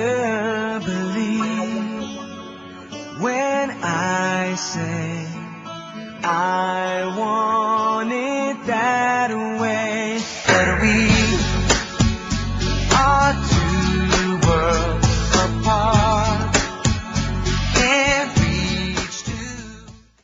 哎呀，这个光听声你是听不出来是啥的，因为确实是原唱。重点是画面呀，哎这是对口型的一个视频啊。对而且太经典了，是后舍男生，大家可能想象不到。就是这这估计是咱们这个年纪啊，对他们会有认知。你说再年轻十岁，对于后舍男生确实就太老了，显得。对，但是我觉得经历过零五到零八年那个阶段的互联网网民，嗯没有不知道后舍男生的呀。那当时确实是一枝独秀啊。哎，这也是二十年前的很美好的回忆了，嗯就经常看他们俩。你你今天看也觉得好像也就那样，啊那是是是但是当时就真的是呃没没白没黑的，呃，那也不至于，反正就是经常看，经常刷，每次看都很开心嗯，啊。这还是中国的内容啊。呃，对中国的内容，我我之前也没想到他在 YouTube 上当年也非常火，嗯而且这种对口型的模式，其实，呃，是很多视频平台一开始最重要的内容形式。哦抖音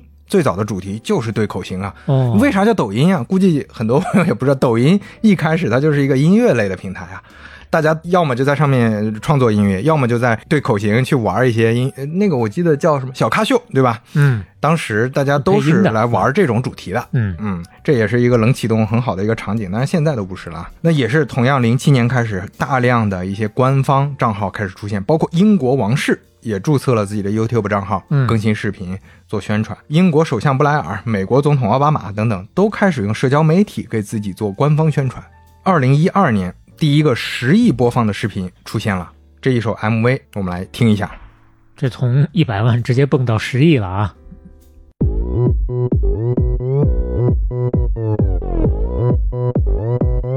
我扮 Gangnam Style，Gangnam Style。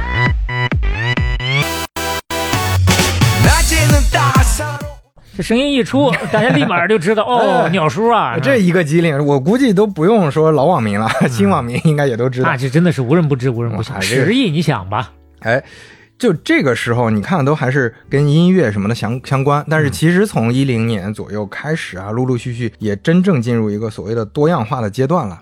那个时候出现了一波所谓的我们的同行。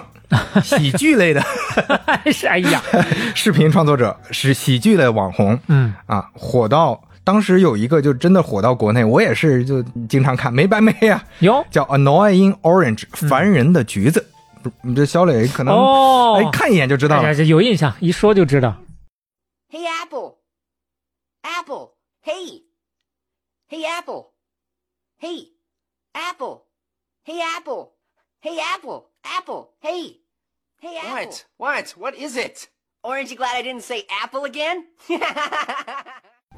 哎，他是啊。就就是一个人把自己的眼睛和嘴啊 P 到了一个橘子上面，哎。好像这个橘子长了眼睛和嘴，就开始说话了，哎，跟其他水果在那儿插科打诨，哎扯皮。扯皮，哇，当时看的呀也真的是非常好玩。但凡是第一次创造这些形式的啊，那确实都。很厉害。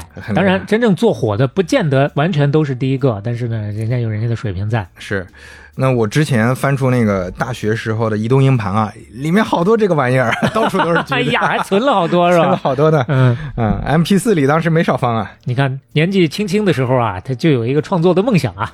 呃，不是啊，我这是存的人家做的呀。我知道啊啊，就是你会把它存下来，啊你自己可能没有意识到啊，在你的心脏里面砰砰跳动的那个创作的小火苗啊。就是你有了这种喜剧的嗯啊之前的个感知啊，未来才能做成半打铁。哎再后来就慢慢的就是真的属于破圈了，各种各样的 YouTube 视频就多样化起来。那嗯 YouTube 呢，也真正实现了它这个名字所要代表的内容。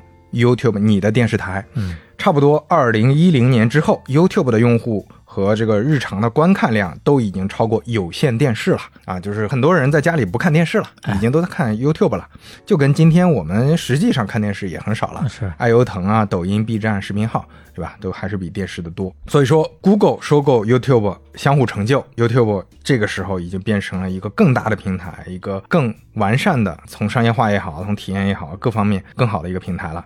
那如果说没有 Google，YouTube 是不能做到今天这么大的。那没有 YouTube 呢，Google 又少了很大的一块版图了。嗯，那说到这儿呢，我们就再聊回我们的主人公小陈儿啊，小陈儿在人生巅峰啊，终于又回到他自传的时候就在说，我这太巅峰了，我这我这年纪轻轻对吧，创业一年。你来太快了，主，要是。全世界的这个奥巴马都要跟我联系一下，因为当时他要做竞选宣传嘛，要在啊。YouTube 上做合作嘛，全世界的好话哎都在往这个小陈耳朵里钻的时候席，卷而来啊！哎，所谓天有旦夕祸福，人有不测风云啊，哎呀，要干嘛反着说呢？出事儿了，嗯。啥事儿呢？脑瘤啊，啊，全称是巨大血栓动脉瘤。哎呦喂，哇，这次打击就大了呀！你想啊，他那个时候跟社会名流谈笑风生，嗯啊，YouTube 硅谷新兴，风头正盛，觉得自己无所不能。哎，上帝说你也无所不能，我给你上上课。这一年，小陈二十九岁啊，哎呦喂，年纪轻轻了，啊，当然呢，这个瘤呢不是那种说就非常非常严重的那个瘤，嗯所以就是小陈儿还是及时的在零八年初动了开颅手术，嗯然后这个事儿对他来说，主要还是让他的人生观产生了比较大的变化，就是在考虑退出的事儿了。啊，嗯可能在乎的东西就不一样了。哎，这一方面呢，确实现在业务也稳定了，像前面说的，有 Google 这么一个这么庞大的体系来做 YouTube，他可能也不用那么操心了。啊，然后接下来做的这些，包括我们刚才说的广告系统啊、商业化这些，也不是小陈的兴趣点啊。嗯，再加上身体状况，小陈决定还是要走了。走了干嘛呢？那就跟老哥们儿，跟 YouTube 的 CEO 小贺商量了一下，继续创业。啊，就他俩一块儿走了，他俩一块儿走了啊当然小小贺，因为他们怕影响不好，小贺走的晚了一点，那都走了。嗯，走了之后，成立了一个公司叫 AVOS Avos。哦，是做什么哎的？，具体做啥呢？他们也不知道啊啊，他们就想做，继续做 social media，继续做社会化媒体。嗯，也是一天一个主意啊，就想要改进一下。就现在这个推特呀，现在 YouTube 好像也不够好，我们想想做做新的东西，那做个缝合怪吗？就是集合类的产品也不是不是缝合怪，就是我我就想做新的，但是新的是啥样不知道。今天是这个，明天是那个一，边走一边看的。哎，就过了一年还是在变，结果就没做下去嘛。嗯，那再接下来能看到的信息就是小陈儿在二零一六年了，他创业又做了一个网站，做吃播的，哎，专专做吃播呀，哎就是就是专门做吃播的。如此垂直。一七年就关闭了，嗯啊所以后来呢，小陈儿你搜到的公开信息就很少了，嗯就很低调了。在一零年到一三年左右呢，小陈儿其实频繁的出现在中国的媒体报道里，包括在中国还出版了自传，也是今天我们能拿到很多宝贵的这个当时创业的信息非常重要的一个素材来源。一手资料啊那，是为什么呢？因为他当时考虑把业务拓展到中国，嗯，他跟他的台湾老乡，也就是 Google 的前同事，当年那个大中华区的总裁李开复关系比较密切，嗯他也投资了创新工厂，所以他当时想做中国的业务，当然后来也没有下文了。小贺呢，从 Avos 退出之后。也创业做了别的，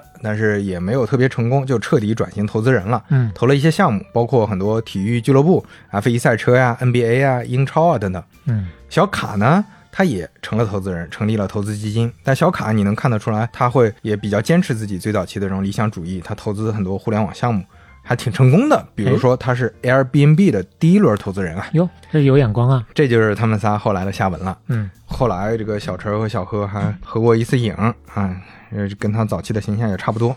哟，对啊，显得特别是陈世俊，感觉还是很阳光朝气的那种，甚至显得有点幼稚的那种啊，很有初心的感觉。呃，少年感什么幼稚，硬词。笑得很开心。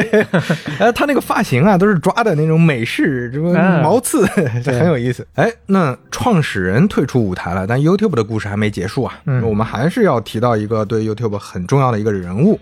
二零一四年，苏珊·沃西基就任 YouTube 的 CEO。这位呢是 Google 早年知名的女高管，嗯早期 Google 的核心员工啊。而且她也是非常坚定的支持收购 YouTube 的大工程。嗯，可以说这个项目就是她一直在推动操办的。哎呦，那 Google 收购 YouTube 被认为是互联网历史上最成功的收购之一，就堪比字节收购 Musically。那 未来我们也会讲到这个这这个桥段啊，当年的往事。那苏珊·沃西基在 YouTube 工作一年之后，就被《时代》杂志评为年度最有影响力的一百人之一，嗯也被称为是互联网目前最有权势的女性。那在苏珊的这个治理下呢，整个 YouTube 的月活呀、用户观看视频时长啊都持续增高。YouTube 已经成为了这个，我之前确实没意识到，嗯，世界上访问量第二大的网站，哎呦，第一大是 Google 啊。你想象一下，现在都是 APP 嘛，嗯但是你如果论网站的话，就是它是第二了，没有其他的网站，包括 Facebook 也打不过它。嗯，那成功之处在这儿就显示的很明显了，最起码，然后同时呢，在它的影响下，女性员工比例也从百分之二十四上升到了百分之三十。嗯，那 YouTube 也在它的这个操持下蒸蒸日上了。那他在二三年的时候离职了，又换了一个 CEO，这是他在职的差不多十年期间吧。嗯啊，YouTube 又再上了一个台阶。杰出女性啊，那现在 YouTube 也属于巨无霸了。这里面呢，你会看到各种产品板块都有，包括这个 YouTube 的会员可以去广告，嗯。有一些收费内容，包括 YouTube 的互联网电视服务 YouTube 的 TV，包括跟 TikTok 对抗的，因为它的份额还是被 TikTok 在在吃掉了一些，所以它推出了自己的短视频产品 YouTube Shorts，嗯，包括面向儿童的 YouTube Kids，哦，包括跟 Twitch 竞争的游戏直播和游戏视频的产品 YouTube Gaming 等等等等各种各样的这些板块吧。那说到这儿，我们也稍微解释一下 YouTube 跟我们熟悉的 B 站或者其他的国内的这些视频平台有什么区别。第一呢，YouTube 的社交媒体属性很强，包括很多主流的官方媒体、直播、选举等等都会选在 YouTube。嗯，B 站也有，但是不多，因为毕竟它的受众群体还是年轻人嘛。是，呃，所以说现在国内的一些主要宣传的渠道还是微博为主。那现在也有一些在短视频平台，嗯，所以它比较分散吧，不是主流。但是 YouTube 上你能看到大量的新闻，各种社会新闻，各种啊、就是符合各种年龄层的一些内容需求，在 YouTube 上都能看到，这是一个比较大的差别。可能除了社会文化的原因之外，也跟刚刚你像刘飞说到，他们早早的就开始在这个方面做下功夫是有关系的，它不像那个 B 站是二次元出身嘛。嗯。第二个就是 YouTube 上面听歌、听播客的用户也很多，嗯这个也跟他的年龄层和场景有关系，所以他的这个收听的呃这个市场也非常大，这个跟 B 站和其他视频平台也不太一样。那纯凭自己想的话，就是大家已经习惯了在这个平台找内容了，哎，所以哪怕变换一种形式，无非就是，呃，从视频点到音频也一样，哎不想换别的平台了。对，这是一个层面，可能也跟这个年龄层和用户群体有关系。你像嗯年轻人嘛，就是闲嘛，时间多嘛。你想想我们上大学的时候，那可能就是比较有时间 嗯去看长的视频，嗯但是工作之后，通勤场景啊等等这些，可能就是听的东西。对啊。第三，YouTube 的商业化对创作者更友好，因为前面我们也提到了，这个就不多解释了。嗯，这些是他们主要的一些区别。那对于 YouTube 呢，那我觉得比较相似的一些地方呢，其实包括跟 Facebook 也好，跟国内的其他内容平台也好，都存在普遍的问题，就是一个是隐私保护，嗯，还有言论自由，到底什么该说，什么不该说，到底这个能不能封禁等等，这其实是一个持续的、长期的问题。是 UGC 的平台永远存在这个问题。哎，这个也就不展开说了，社交媒体平台都这样的。嗯，那 YouTube 最新的财报，我们看二零二三年是有三百一十五亿的广告收入，还在逐年增长，还是比较健康的。就是你嗯看这个曲线看，就知道它是一个挺健康的。尤其从一七年比，它已经啊、差不多算是一个四倍的这么一个程度了。嗯，从曲线来讲呢，最近的这几年确实有所放缓，但是还在继续增长，其实就已经很不容易了。对，另外就是刚才说的，Google 不能没有 YouTube。YouTube 也不能没有 Google，这里面 YouTube 在 Google 里面确实起到了一个还挺重要的顶梁柱的呃位置。我们当时在 Google 那一期的时候，其实讲过它这个版图，这个嗯红色的这部分啊，就是 YouTube，其实占比有百分之十还多。这整个 Alphabet 的一个收入组成对占比是吧？对我们之前也讲过，呃，不同公司的这个收入组成占比。那嗯这些营收占比里面，如果你是很单一的，那可能比如我们想象里面，Google 还是主要靠搜索广告，对吧？那它它的搜索广告加一块儿，其实确实是比较大。但是同时呢，它其他的板块，包括它的云啊，包括它的 YouTube 呀、这些，包括它还它的安卓相关的这些，嗯其实都各自有一部分还都比较坚挺。对，都挺平衡的。哎，嗯，那另外要提一个很重要的数据，也是最重要的，对于内容平台来说很重要的指标——月活用户。月活用户 YouTube 的有多少呢？小磊，你猜，王飞了猜。哎呦，它面向全球啊！地球人八十亿，你现在多少人用 YouTube？、那我十分之一吧，八个亿，我隐隐觉得可能会少，但是就就先这么猜吧。根据最新的统计，二零二三年呢，YouTube 的月活用户是二十六点八亿。哎呦，啊，少好多。这个这个是非常非常高了。就这是什么概念呢？据统计，互联网用户在全球四十七亿，所以说有一多半儿一多半儿都在用 YouTube，而且你还要考虑在某些国家是用不了的，啊是是是，那就更不得了了。对，这是全球的全民应用级别的这种性质。嗯，对，就确实，你经常看国内的平台，很难想象一个几十亿的一个月活的平台是什么样的啊。嗯那这些大概是 YouTube 的一些财务上或者数据上的情况。最后呢，在结尾我们聊几个。关于 YouTube 好玩的呃一些事情吧，哎，首先是 YouTube 目前最火的视频，已经不是前面的江南欧巴江南 style，已经不是那个了啊，就过十亿的那个是吧？哎，那个已经不止了。对，然后这个呢，也是一首歌的 MV。那这首歌呢，嗯、我我之前确实就是歌名也好，对歌词也好，没啥印象，没那么熟。但是你一听 这个节奏啊，你百分百听，我也不知道在哪儿听的，反正就听过，哦、因为太火了啊。来。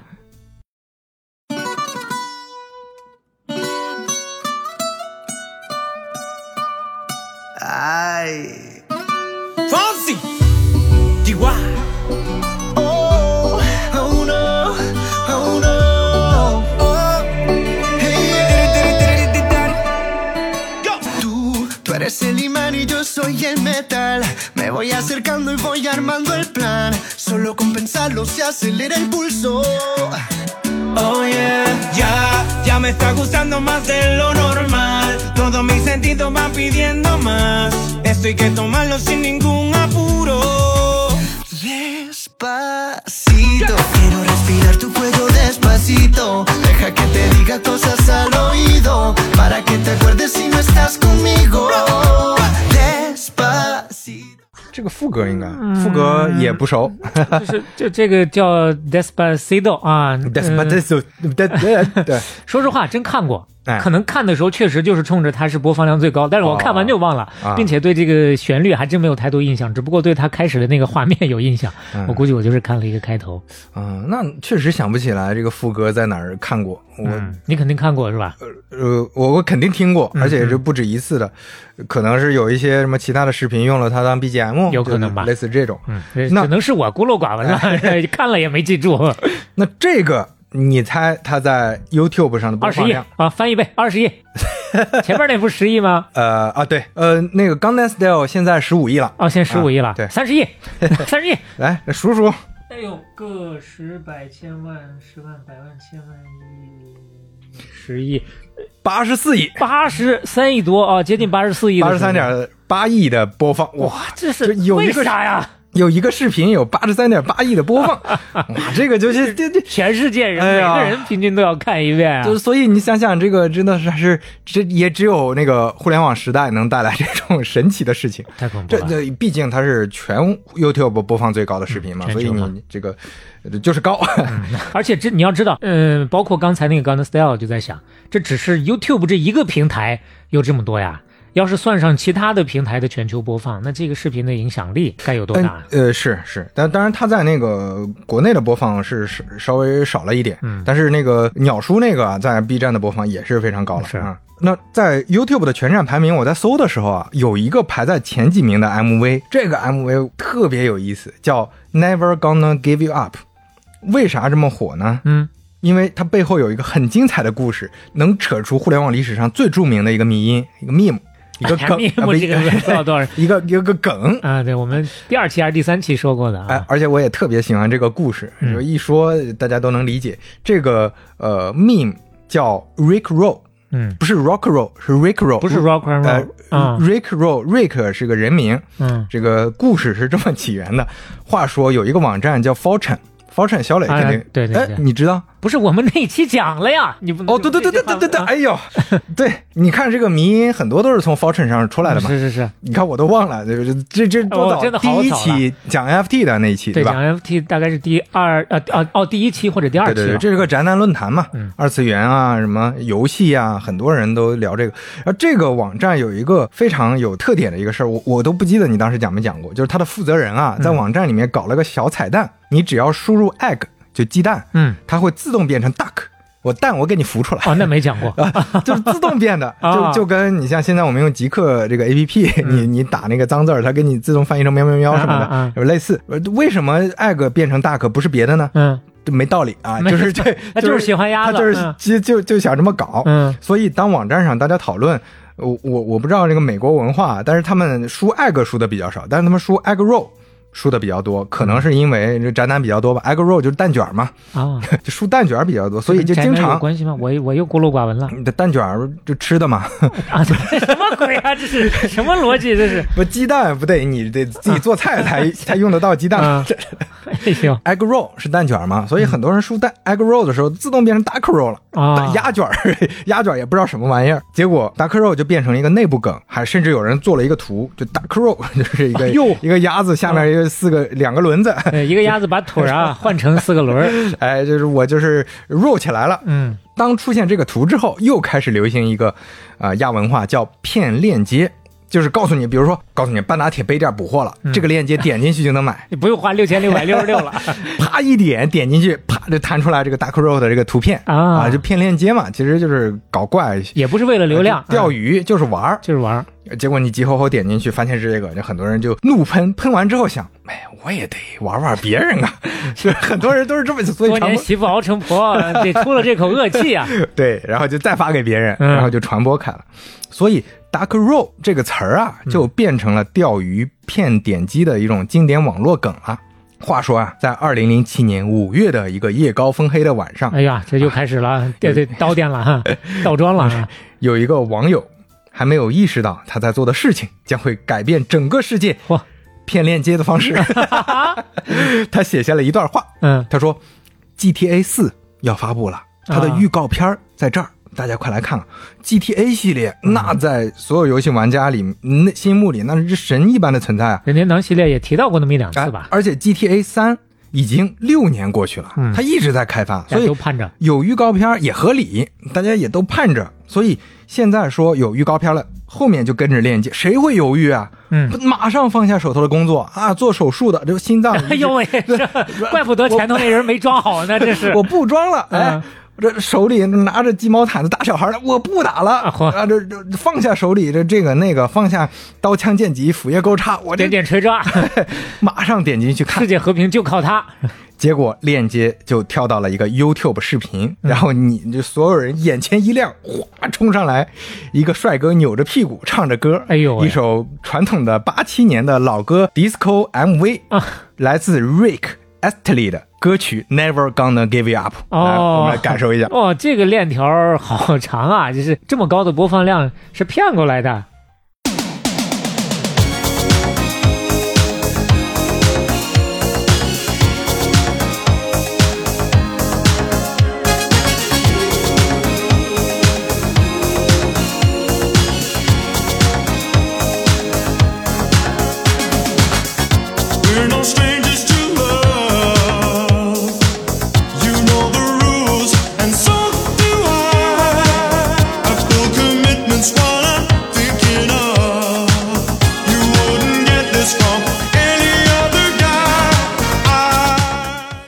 小伙子扭的挺好啊，就一看他这个扭法，让我想起来那个《Love Actually》就《真爱至上》里头哎就是跟他学的啊，就是为了致敬 类似这玩意这儿这。个，就是你想象一下，你被骗的那个当场，突然看到一个小伙子扭 扭屁股，就是有一种我嘲笑你的感觉，对不对？哎呀有那个意思了。我当场就想用祖传国粹问候他呀。而且这个视频播放还真不是光因为片链接，嗯。这首歌啊，当年在全球各个地区的音乐排行榜都是第一名。也是哇，这么火。啊，就相当于《东风破》，就相当于歌唱祖国，对吧？就类似这种全民的歌曲。哎，我们前面不是在网易云那个 快闪里面说过，这个最火的音乐是什么来着？玫瑰，玫瑰，我爱你，哎，就就就类似这种，哎，嗯，所以啊，从此之后就一发不可收拾啊！嗯这小哥扭屁股，就这首歌变成了全世界各种地方的骗链接专用的视频。嗯而告诉你，《流浪地球八》出了，蓝光全集。哎呦喂啪点开一看，瑞克老师扭屁股啊！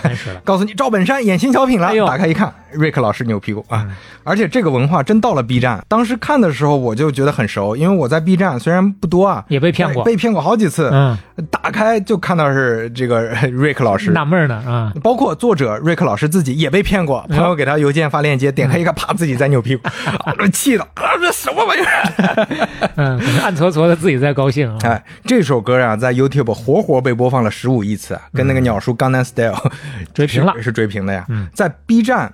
它也有八千五百万次的播放，哇啊！这这就说明这真是哦顶级的骗链接视频啊！这是全球文化了。啊，特别有意思。所以为什么咱们前面说 Rick Roll 呢？就为什么特地要提到 Dark Roll？因为他就是当时最早我们说夜高风黑那个网友啊，当时在上传这个视频的时候，因为最早不是官方的视频，现在点击量最高的这个视频是官方的了，但是早年他骗的时候是自己上传的，他自己的那个账号名就叫 Rick Roll。就我骗你，哦以前大家用 Dark Roll 骗，今天我用 Rick Roll 一下，哦，这自己还是花了一点小心思的啊。哎，而且这个迷音啊，我觉得不光是好玩，它也是属于一种呃非常有意思、全民促成的、有病毒传播的一种亚文化。嗯，它是专属于视频网站的一种现象，特别有意思。搞营销的估计都研究过这事儿。嗯，是，呃，瑞克老师自己本来很早就退休了，嗯。在家相夫教子，相夫教子，哎，后来又火了，嗯那没办法呀，你们让我出山，我就出山吧。重出江湖。后来又唱了很多演唱会，啊。特别有意思。包括啊，这个因为他是是实在是太火的文化现象了，嗯。还有无聊的观众啊，就跑去研究最早的这个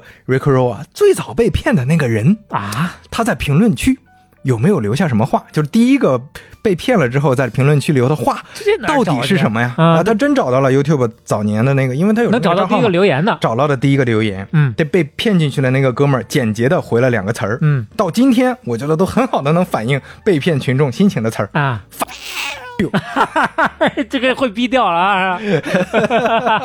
哎，那说到这个，还是想说呀，你看 YouTube 它对于互联网来说，或者说对于全世界，嗯我们每个普通人来说，它不光是一个大家使用的工具啊，不是什么单纯的效率工具、生活工具、娱乐工具，它还是一个会诞生文化现象的一个土壤。是，这也是社交媒体非常独特的一点。稍微有点年纪大的听友应该还记得，二零一四年互联网上开始流行一个冰桶挑战。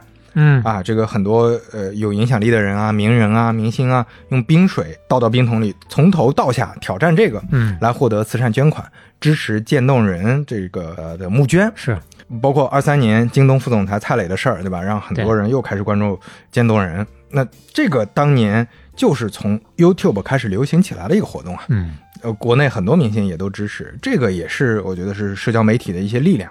以前是主流媒体说什么你就只能听什么，你只能讲这些规定的东西。但是现在大家可以互相跟大家说话，哪怕我们说今天噪音肯定也是很多，谣言也是很多，因为毕竟 UGC 的有一些不可控嘛。但是我从个人出发，还是坚定的认为，社交媒体给我们的价值比起以前来，一定还是正向的。是是是，让更多人可以进行一个深度的思想的展露和交流嘛。而且最后这些我们看到的最大的这些文化现象，都是大家用脚投票投出来的呀。都这这个瑞克老师骗链接就是好用啊，就是过瘾，哎，就是这个意思啊。这是互联网上没有真正恶意的一次大家公众狂欢的一个很好的典型例子。最后这个确实挺有意思。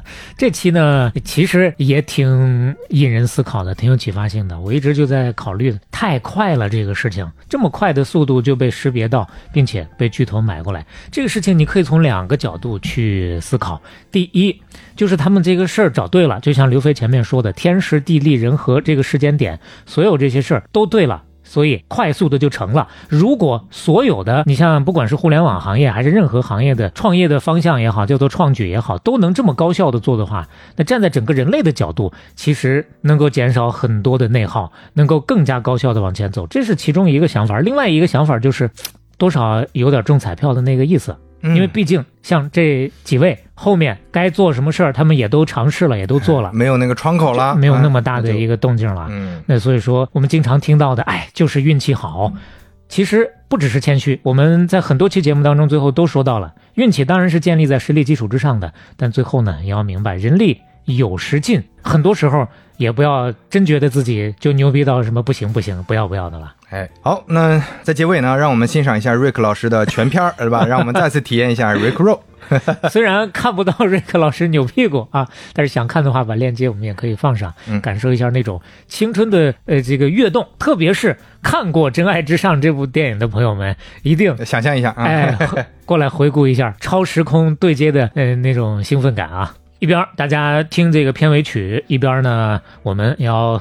特别的郑重的再一次的感谢一下饮食 ins 的三六零对于半拿铁的认可，以及过往其实到现在为止一共是六期节目的深度的合作了。我们也特别开心能够让更多的人知道饮食，并且呢有机会可以通过饮食的产品打开一个不一样的世界。那么对于饮食 ins 三六零感兴趣的朋友们，可以去到他们的天猫、京东、抖音旗舰店了解一下。适合你的产品，大家也可以跟客服留言“半拿铁”，我们给大家争取的神秘的惊喜依然是数量有限，先到先得。如果喜欢半拿铁的话，欢迎在各个平台小宇宙、苹果 Podcast、网易云音乐、喜马拉雅、Spotify、豆瓣等订阅和收听我们半拿铁八十九期傻青，我们下期再见。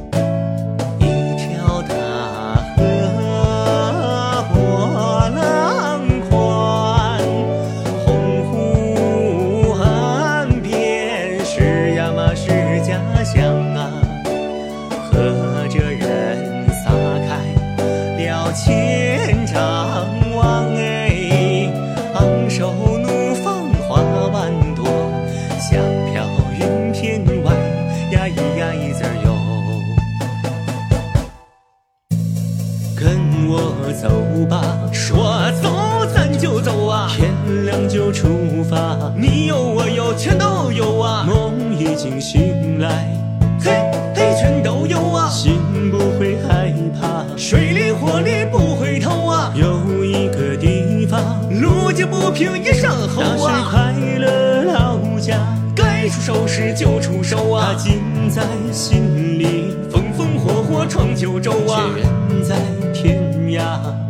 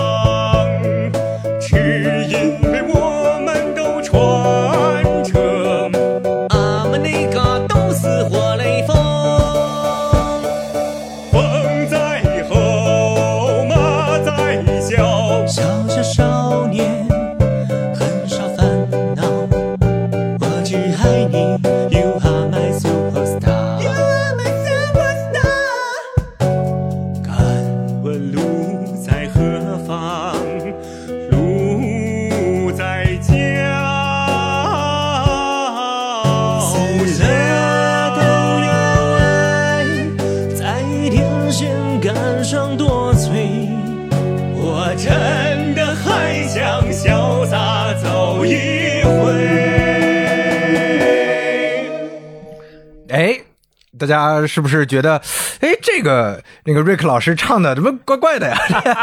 哎，我们这用了一次反向的 Rick Roll，、告诉你是 Rick 唱的这首 Never Gonna Give Up。事实上也给你放了，啊就放了个头。